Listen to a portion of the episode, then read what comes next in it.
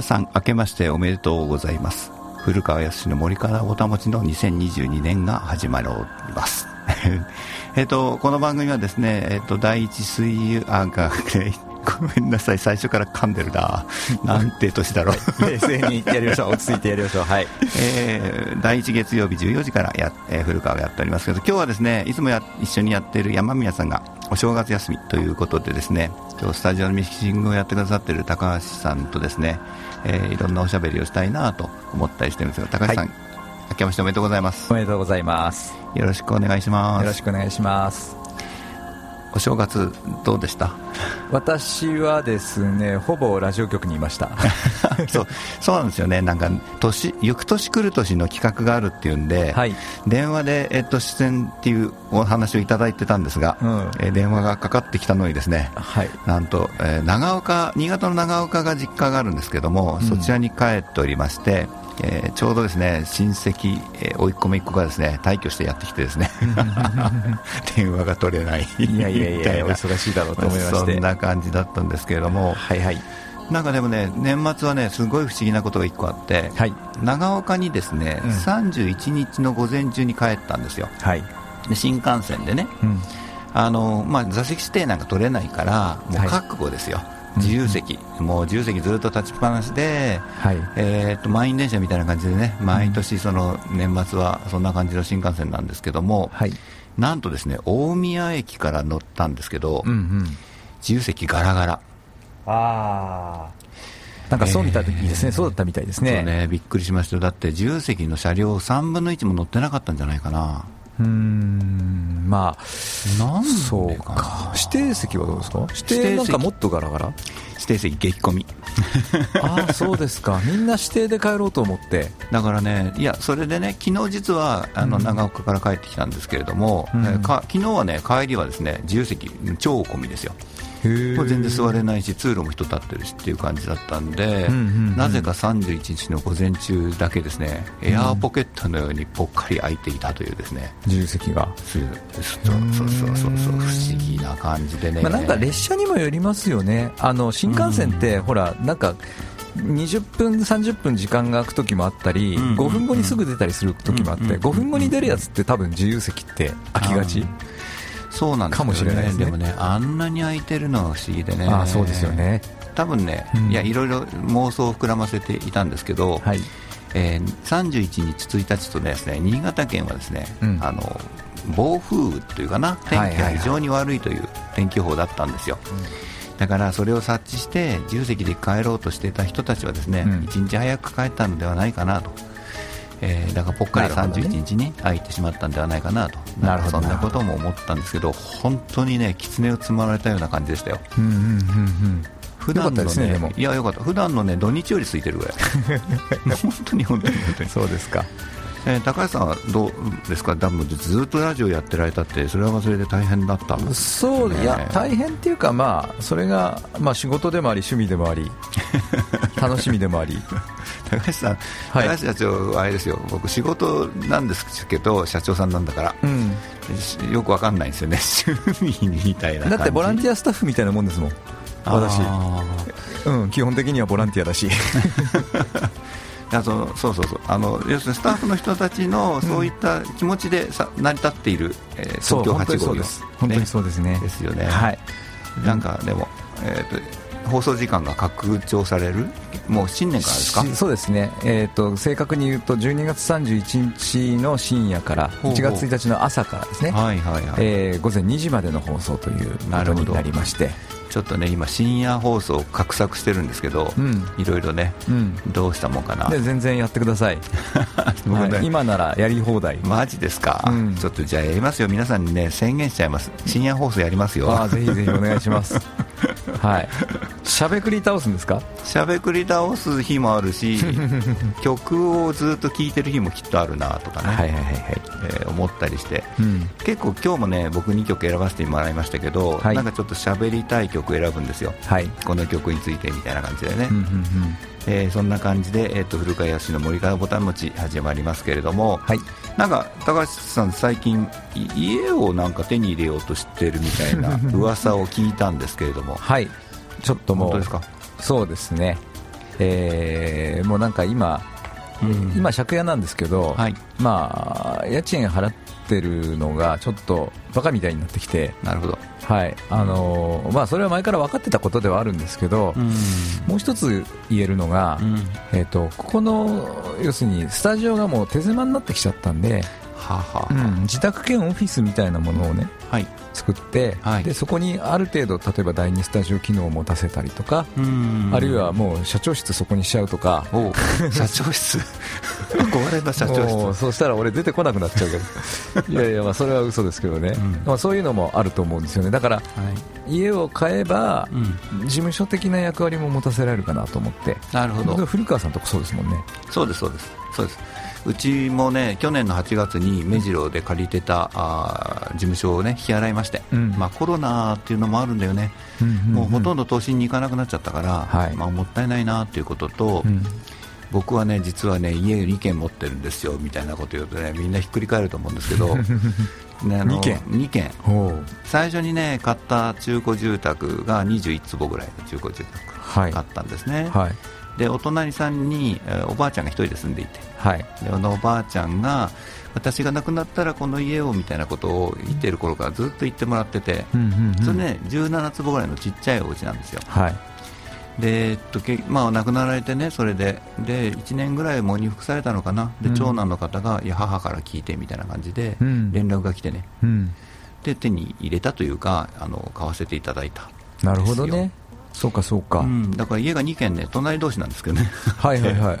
それはつなごうとかいうのはなく？つないで。つないでないです今。ないんですね。つなごうとしたんですけど、いろいろね動線の問題があって娘の部屋から来なくちゃいけないとかね。そうすると娘も反対だしどうしようかなみたいな感じでなるほどね、えっと、別々にはなってますけれども、はい。でそうそうそうそんな場所があるから、うん、目白の場所をもうなくしてね、うん、その東久留米のその僕アネックスって言ってるんだけど、まあ、そこに事務所機能を全部持ってきたなるほどね。じゃあもう本当に文字通りアネックスなわけですね、本当にアネックスです。別館なんですね。別館です別館はいはいはいはい。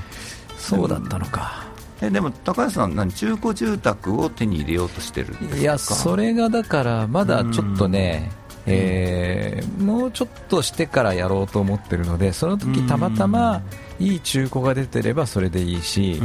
いい土地が出てればそこに建てちゃおうかとも思ってるしなるほどね。いい新築があればそれを買っちゃおうかと思ってるしまだなんかそういうもやもやした感じです、うん、もやもやでも決意は固いぞ2022年、ね、はい。今年の前半になんとかそれは。あ前半。もう型つけて、まあ、家建てるんだったら1年がかりになっちゃうと思うんですけど、まあまあそう、ね、まあでもあの買うんだったらもう前半に片付けちゃおうかなと。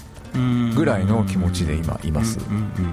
あの東久留米はね、更地が意外とないんですよね、上物がついてたりするんで、まあ、それを壊して建てる人もいるんだけど、上物をねせっかくだからリノベしてね、あの全然使えるので、その僕が買ったアネックスもですね、まあ、買った値段を言うと面白いんだけど、買った値段とか聞きます？どうぞ。あのすごい興味あります。そうですか。えー、土地は10坪ですよ。10坪、うん、アネックスの方ね。10坪っていうのはなかなかない坪数ですよ。なかなかないですね。普通はだって20坪ぐらいないと買買わないでしょうっていうまあまあまあそう気はしますね。だからまあ変な話お隣さんだから、うん、まあ、2つ合わせて土地が25坪ぐらいになったのかなだからそんな感じで少しずつ陣地が広げてるっていうかな、うん、まあ、そんな感じなんですけども。いいね。戦国武将みたいですね。そうそう。本当はね後ろのアパートもあって、うん、そこも買いませんかって来たんですけど、うんうん、タイミングを逃してしまって、ね、あそうですか。まあそのね、ね、後ろのアパート買っていたらっていう話はねあったあるんですけども、うんうん、10坪で17坪建ってるっておかしいでしょ、おかしいですね。おかしいでしょ、はい、ちょっと勉強されてる高橋さんも多分ちょっと勉強されてると思うんで、はい、おかしいなってあのー、東久留米市は大体あの容積率80%ぐらいですからね。そうですそうです、はい、100%はなんてないし。100%超えることはありえない。ですねまあ、というわけで、ね、違反建築なんですよ。そうですね、はいはい。で違反建築の場合はですね、うん、その中古流通に普通は乗らないのね、うんうんうん、まあ、乗らないというのもあれなんだけど、はい、まあ、乗る場合に建て替え不可だったりするとね、うん、えー、っとね大体ね標準的な取引の相場よりの半額ぐらいになるんですよ。はいはいはい。えーとまあ、大体そういう案件は不動産屋さんなかなか扱ってくれないんだけど、うんうん、扱ってくれないから僕のと直接来たっていうのもあるんだよねなるほどね。隣の人だから、うん、まあ、広がる分にはいいだろうみたいなことでね、うんうんうん。でですねなんとですね220万で買ったんですよ 安。安。それはだから銀行ローンとか当然使えないから側近で持ってる人しか買えないっていうことですよね。で、えーと、裏の21坪は980万だったんだけど、うん、それはねローンを組んだんです。でね、うんうんうん、ノンバンクだと貸してくれるんですよ。はい。で金利が高いよって感じなんだけど、うんうん、まあ、それでもね3%ぐらい今安いですもんね、世の中ね。そうそうそう、うん、今ね、家を取得する人たちからすると、3%、なんでそんな高いの？って話になるけど。バブルの頃は銀行も普通に3%ぐらいでしてもっとかかったかもしれない。そうそうそう、うん、だって銀行の定期預金のさ、うん、金利が3%ぐらいの時もありましたよね。そうですよね。そしたらローン5、6%取ってたってことですよね。そうそうそうそう。あのね昔はね5、6%だったんですよ。ですよ、ね、それが当たり前だったんです、うん、僕がこの世界に入って今が30年ぐらい前は、はいあ本当7%ぐらいでした普通に。そうですよね。で住宅金融公庫っていうその公的なっていうかな、うん、ところで貸してくれる金利が3%になったって、うん、みんなで大騒ぎしてたんですよ、うん、もう今なん3%は誰も借りないし、それこそノンバンクの、そうそうそうそう、ね、氷貸し氷貸しって言われちゃうのね3%で。で銀行に勤めていたクライアントさんがいてね、あの僕にまあ家の設計を頼んでくださった方、その方にまあと話している中でね、銀行だとね、やっぱり7%ぐらいないと、実は採算が取れないんだって。そうでしょうね。だから国の補助でその3%とか1%みたいなことがまあ成り立っているという。そうなんですか。時代のあだ花ですね。変な話戻る可能性は高いところですよ。7%ぐらい。でももう10年以上戻らないし。戻ってないですね。今ね法律で急に戻しちゃいけないっていうのもあるんで、うんうんうん、7%戻りにあと何十年かかるみたいなことにはなってるんだけれども、うんうんうん、まあ、それも法律で決まってるんでね法律はまた変われば分かんないよと。いう話で、まあ、とにかく住宅ローンはね底値ですね、今ね。そうですね、ずっとこう、ね、うん、もう本当に1%切ってそうそうそうそうっていう。とこですよね。で1%で借りてってなると、やっぱり中古住宅は、うん、なかなか難しいところでしょ。うんうんうん、あでも最近はね中古住宅でも1%のローンってあるんだよね、いろいろなんか条件つけると。うん。ありますね、うん、なんか省エネ適合とかね、そういうので下がっていきますよね。はい、あれ中橋さんはあれでしょ？もうキャッシュでしょ、バーンんなことないっすよ。もうそんな金あったもうあの私全財産この FM につぎ込みましたから。いやいや。もうそれでも FM は借金して作ってますからね。FM のね FM 東久留米ってもう言わないけど東京854ですね、はい、なんかあのですねあの黒字経営にしないといけないね、まあそれはそうです。その通りでございまして。はい、うん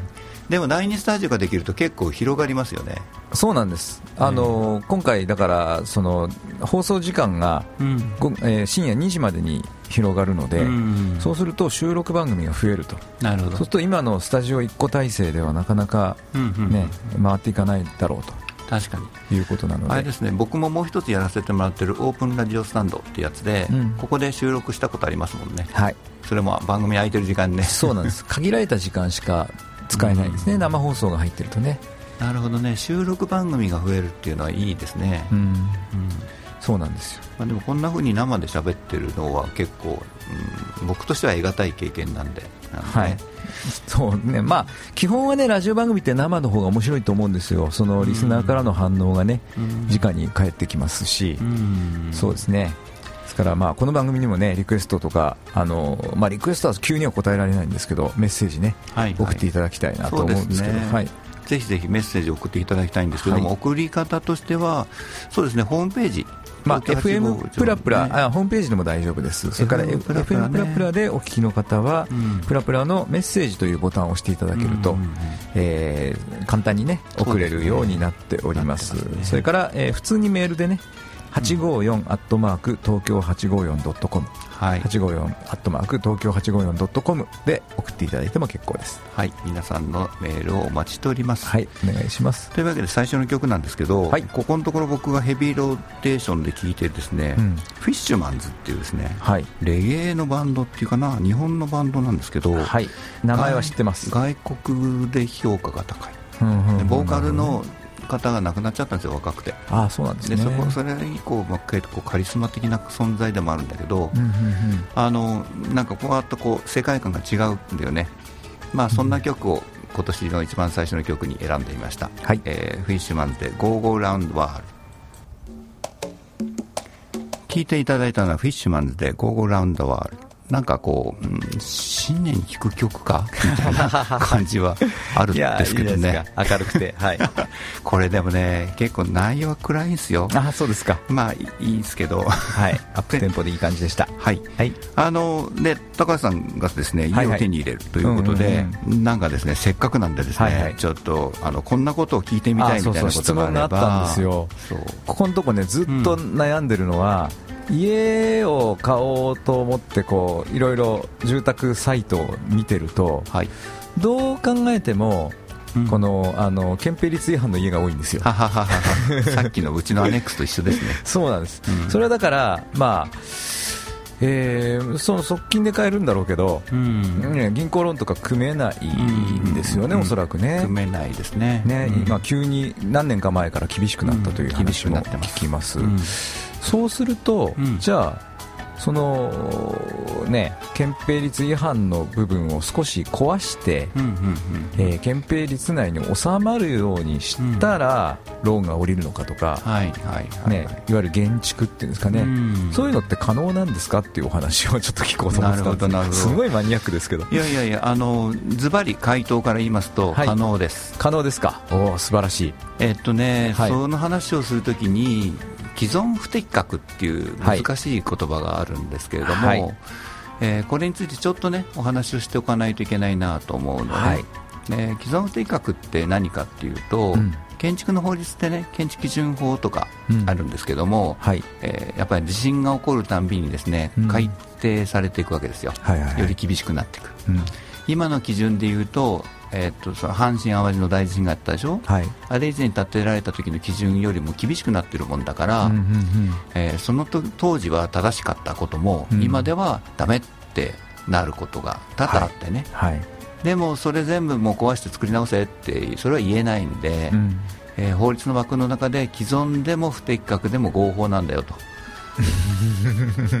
っていうわけなんです。なんだかね、そうですよね、その立った当時の法律に従って建ててるわけですからね。そうそうそうで立った当時に国がもうこれでいいよって言って許可している形で建ってる以上は合法なんですよ。はい、ででそれはもう合法な世界で、うん、それであればお金借りれるんです。うん。もうそだ既存不適格合法であるという証明をすればいいんですよ。今だから高橋さんが言われたようにその建築確認出さないで増築してってね、うん、憲兵要請決違反になってましたっていうのは、うん、それは既存不適格合法じゃなくて違反建築。違反建築ね、うん、で違反建築はだめなんですよ。なるほどね。だから違反建築はだめなので、違反建築じゃないよという状態に戻せば合法になるわけですね、うんうんうん、だからさっきの既存不適格合法にまで戻してあげればなるほど。要するに、うん、その大通り歩いていいよみたいなね そういう案件になるんですよ。今は日陰の実だけどそうそうそうそうそうそう。日向に出してあげられるよっていう。そうそうそうそうはあ、はあはあ、で実際ね例えば中古住宅を買われて、うん、その建築確認が必要な増改築っていうのがあってね、うんうん、でこれが建築確認が必要かどうかっていうのはまたちょっとなかなかこう細かい話をしないといけないところがあるんでちょっと今置いといて、はいうん、建築確認を必要な増改築をするときに、うん、今建ってる建物、うん、今建ってる建物ってる建物がね、はい、今のさっき今話した既存不適格合法である証明を建築確認をする前にしないといけないんですよ、うんうん、既存住宅現況調査っていうんだけど、はい、それを長所を僕ら建築士が書いて調べて書いて、はい、図面等も全部つけて、ね、あの特定の審査機関って役所さんにね、持っていって、あ確かに今建ってる建物は建った当時の法律に照らし合わせて合法であると、うん、既存不適格合法であるよと。いうお墨付きをもらわないと建築確認出せないです、なるほどね。だから建築確認を出すっていうことが、うん、まあ、その既存の改修工事でね、うん、建築確認が必要な改修工事で建築確認を出すっていうことが、うん、すごくこの2、3年なんですけどね難しくなっちゃったんです今までは建築士が見て大丈夫だって言ってれば大丈夫だよというぐらいな感じだったんだけど ちゃんと書類で残せと。なるほど。いうふうに制度が変わったのね、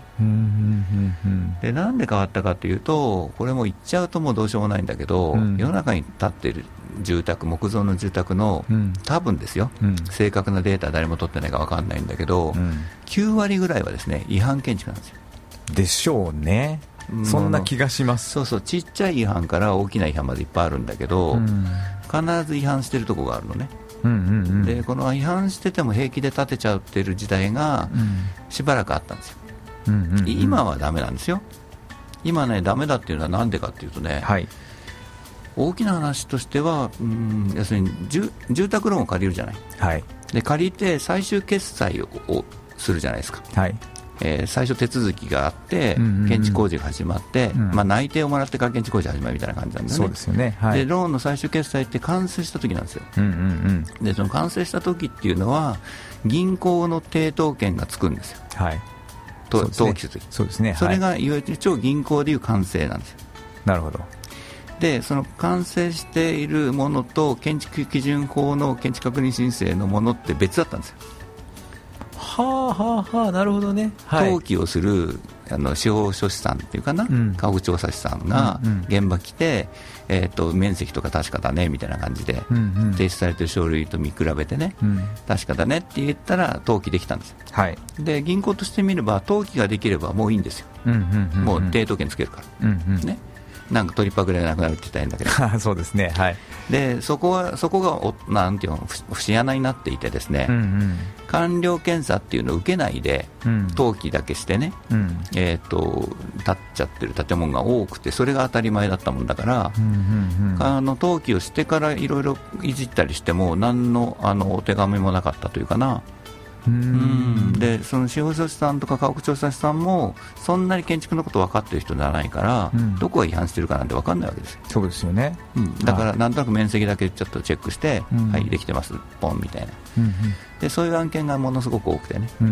うん、でだから違反しても別に誰にも何も言われないからいいんじゃないかなっていうこう悪い空気感がね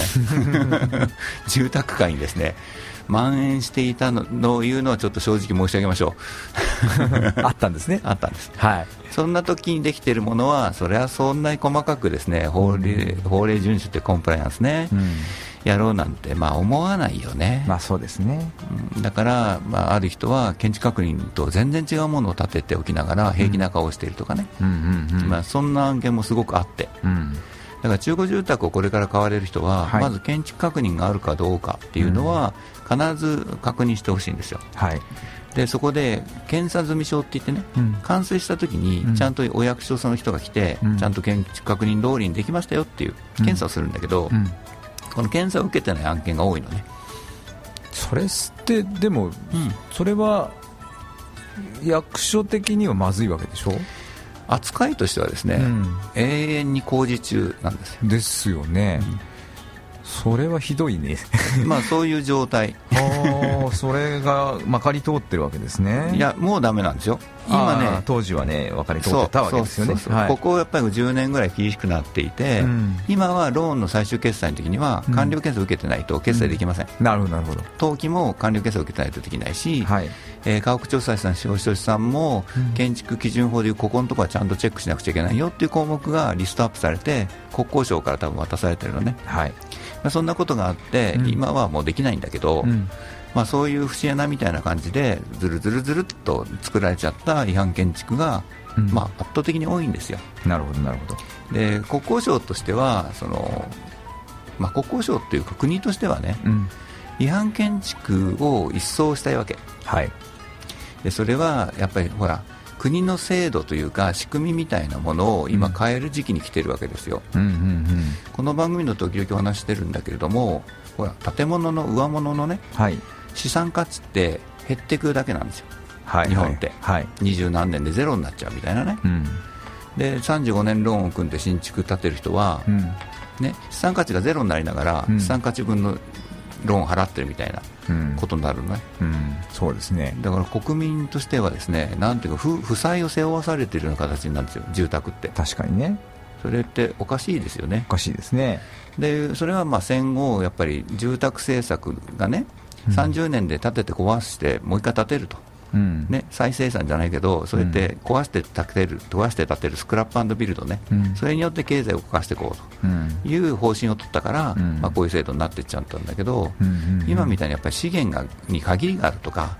ね、古いものを大切に使わないと、やっぱりもったいないねっていう時代にやっぱりなってきてると、やっぱおかしいな、思う人が増えてくるわけですよ。そうやって振り返ったときにさっきお話してたね節穴から流れ出たですねその違反建築の山をどうしようかみたいな話になるわけね。なるほど。で違反建築を資産価値として認めていいのかっていう議論があるわけですよ一つは。はいはいはいはい。で、まあ、コンプライアンス上ねあの真っ向から言ったら、うん、まあ、それは資産価値としては認められませんよね、うんうん、なるじゃない。なりますねじゃあどうしたらなる認められるのっていう議論がまたあって、はい、で先ほど一番最初に高橋さんがおっしゃられた、うん。建築基準法に合うような形に直したらローンは降りるんですかっていうのはまさにそこで、うん、要するにコンプライアンスちゃんと取ってれば資産価値があるものとしてこのように存在していいよと、いうことは間違いないのでうんうん、でそれはやっぱりやればあのローンも通るという話は出てくる。なるほどね、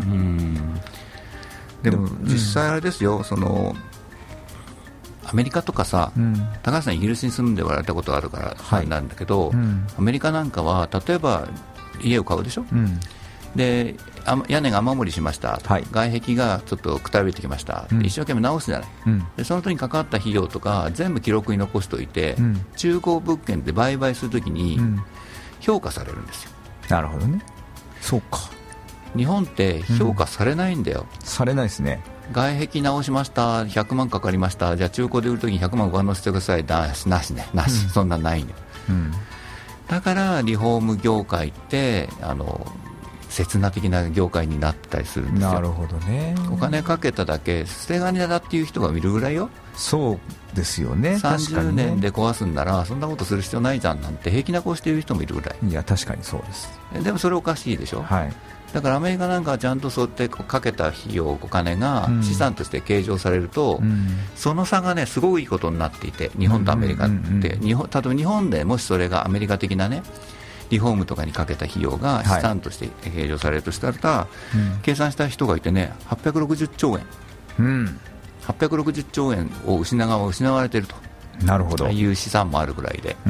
でやっぱり日本としては、国としてはさ、うんうん、その860兆円を無駄なお金にしないと、それは国民を守る話じゃん、うんうんうん、だから今、大きく舵を舵をあ舵をこう取ろうとしてて、うん、方向転換をしようとしてる、はい、っていう感じなんですね。うんなるほどね、うん、イギリスなんかも、うん、まあ、大体ロンドンの中心地の建物って300年以上前の建物なんですけど、資産価値は年々上がってるんですよね、そうね。で新しい家ほど安いっていうのがイギリスの常識です。ちょっとその辺の話は次の曲の後に、うん、えっと、またお聞きしていきたいと思うんですけど、はい、2曲目も僕はちょっと選ばせてもらいました、はい、エルビス・コステルですし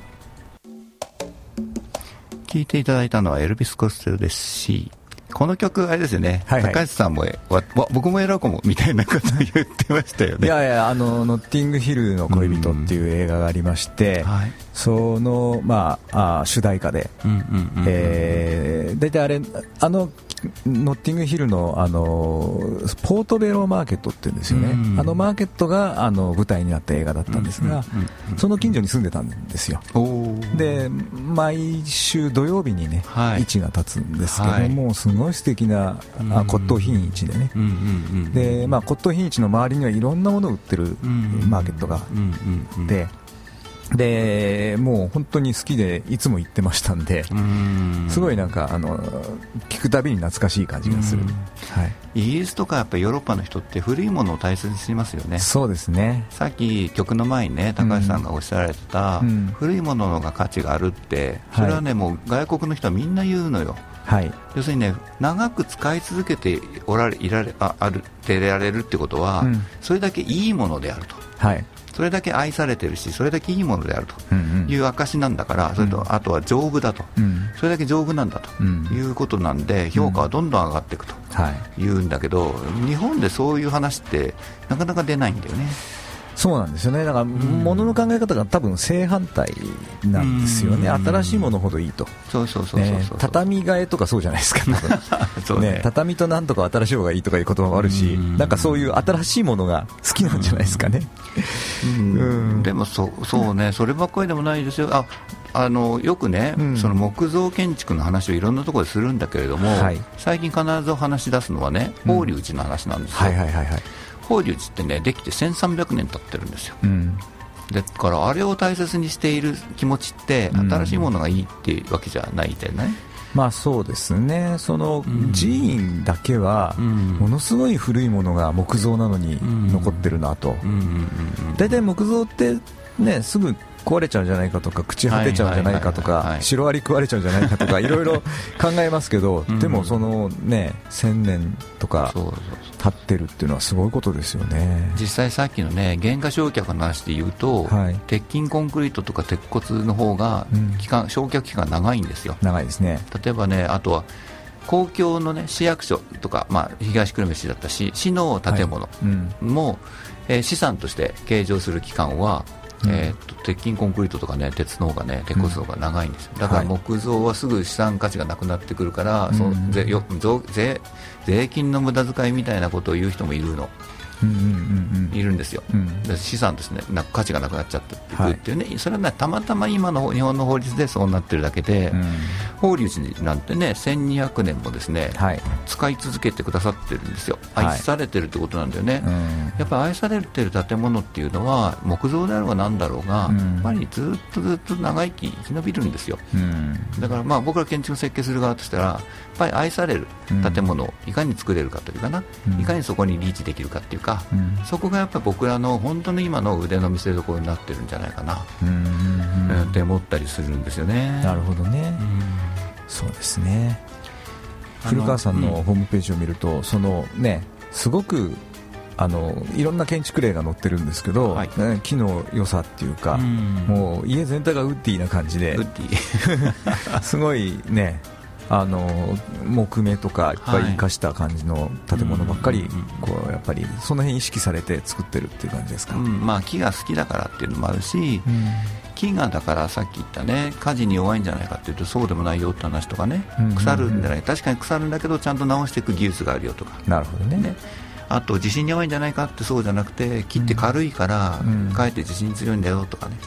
いろいろこう木造建築に対する誤解はあるんですよ、うん、でそれを踏まえながら木って素敵だねって話もするし、うん、あそう僕が設計したお家でね2軒3軒ぐらいですね、はい、木造のあの音楽室。はいはい、音楽室、うん。うんうん、声楽家の方なんですよ、はい、結構声量のある方でね、うん、まあ、もうすぐ声届くんですよ、やっぱり。声楽家の人たち、すごいね、何メートル先にこうね、えー、っと速射砲じゃないけど、高射砲じゃないけどね、その声を届かすの、パーンと一点に、プッみたいな。うん。うんうんそういう歌い方ができるんでね、はいはいはい、そそれがあのそうなんですよね、クラシックの歌い方の最,、最後の目標みたいなところになってて、だからあの一番高いところにハイサイドライトってね、うんうん、高窓を作って、そこに向かって声出してもらえば、なるほどね、相手はそ空なんでね、はい、苦情も来ないねみたいな、そこだけ空いてんだけど、あとは柔らかく音を吸収するようなね、うん、その素材としては僕は木を選ぶんですなるほど。でやっぱりその止め方次第でちょっと微妙なね響き方が残っちゃったりすることもあるんだけど、うん、でもあのいいんですよ。やっぱ楽器木の楽器が多いでしょ、うん、それもやっぱり木っていうのの響きがやっぱりいいんだろうなっていうことの証だとは思うんだけど、うん、音楽室作ってます、はいこの間あのピアノの調律師さんっていうか、うんうん、ピアノの修理をしているこあの工房がね、はい、清瀬にあるんですよ、はいはい、その方にインタビューした時も、うん、やっぱりあのその太鼓でいうと銅のところの鳴りが大事なんだと、うん、いう話をされてましたね。銅のその木のところがいかになるかっていうことがピアノも大事で。その横のね、グランドピアノでいうと横の幅は狭いところですけど、そこがどうなんかなってるらしいんですよね。確かにね、やっぱりその音ってやっぱ面白いですよね。いろんなところが響き合って一つの音になってるから、だからコンサートホールも一つの楽器だっていう言い方をねあそうですよね。あそうそうそう。去年ね録画してた番組を見たんですけど「サグラダ・ファミリア」ってほら、はい、スペインの、ね、スペインのねガウディの,、はい、バルセロナ。バルセロナね、はい、でサグラファミリアの聖堂は楽器として作ってるみたいな話があってね。塔があるでしょ、ね、7つの塔があるかな、はいはいはい、その塔がこう音が響き合ってですね上に登っていくみたいな。だからパイプみたいな形ですもんね。そうそうそうここで音楽演奏するときは、音を上へ持っていくように認識してやるんだみたいなことを指揮者の人も言っていて、ああなるほどなってすごい思いましたね、うんうんうんうん、なるほどね。ちょっとメールいただきましたので、はい、はい、ご紹介します。古川さん明けましておめでとうございます。明けましておめでとうございます、えー、オープンラディオレディオスタンドで、えー、東久留米で留守番ミキサーをしながら市ヶ谷の会話を楽しませていただいております。ラジオネームアッキーさんからです。はい、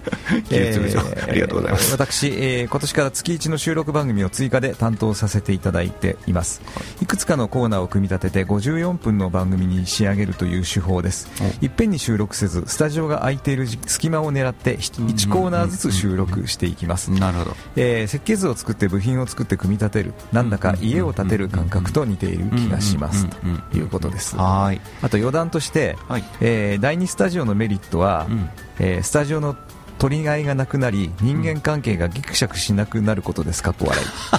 いうふうに書いてあります。いやだって、うんまあ、手狭っていうのはそうですけど、はい、やっぱり番組数もすごく多くなってますしね。そうですね。この間、あのリストアップしてびっくりしました、えあのクルメラアワードというのをやった時にね全番組をリストアップしたらもうちょっとこんなにあんの？みたいないやでもそれだけね僕もこうやってパーソナリティやらせていただいてますけれども、はい、東久留米には人材が豊富ってことじゃないですか？そうですね、まあ、東久留米だけじゃなくて、清瀬、小平も全部合わせてですけど、本当にねこの地域ってやっぱり東京なんだなって、うん、これ、地方ではね、こんなに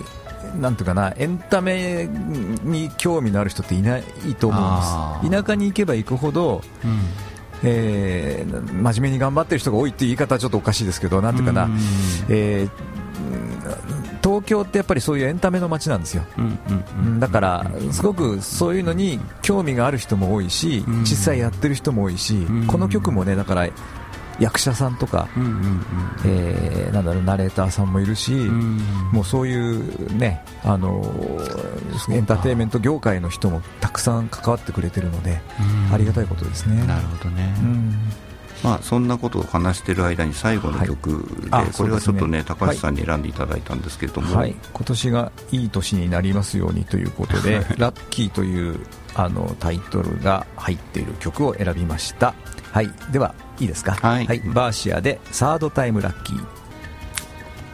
はい、えー、曲紹介ですね、はい、バーシアで サードタイムラッキーをお聴きいただきました。時刻は2時50分を待っています。ね、あと4分、あのこの番組、すごいですよね、レゲエから始まってバラードで歌い上げて、はい、あの最後はボサノサンバですからね、サンバ、ボサノバの速いやつですね、はい、はい、あのなかなか素敵です。素晴らしい曲でした、はい、でメールをいただきました、はい。えー、ちょっと読ませていただきますね。はいえーえー、ラジオネーム A 子さん。僕は A 子ママって言って、まあ、あれなんですけども、はい、メッセージ、えー、古川君、明けましておめでとう、おめでとうございます、いつもこの時間は仕事なので、やっと生で聞けました、えー、昔からいい声だと思っていたけれども、ラジオを通してとても素敵な声ですよ、おありがたいですね、嬉しいですね、うん、えー、昔、横浜で記念セブンだけのイベントにこっそり行った時実は古川君と高校の同級生なんですよ、そうなんです、高校の同級生なんです。彼女。なるほどね、はい、とその時説明してくださった方にお話したら、えー、彼はこの業界のトップランナーですよと教えてくださり鼻が高かったです。いやトップランナーさん。はい。素晴らしい。論ですね、はい、えー、主人が結婚するときにいつか参考書で当たると言っていたので、ね、その時はぜひ家を建ててもらいたいです。えー、ただいま執筆中なんですけど当たるかな？でまた会いましょうということで、はい、メッセージありがとうございました。ありがとうございました。僕らはなんかねあの、はい、親しみを込めて英子ママって呼んでたりするんですけど高校の同級生でね、うんうん、えー、2月で中延で飲むっていうアイスバインを食べながら飲むという約束はしてるんですけれども。はいはい、はい、えー、またその時を楽しみにしております。メッセージありがとうございました。はいありがとうございました。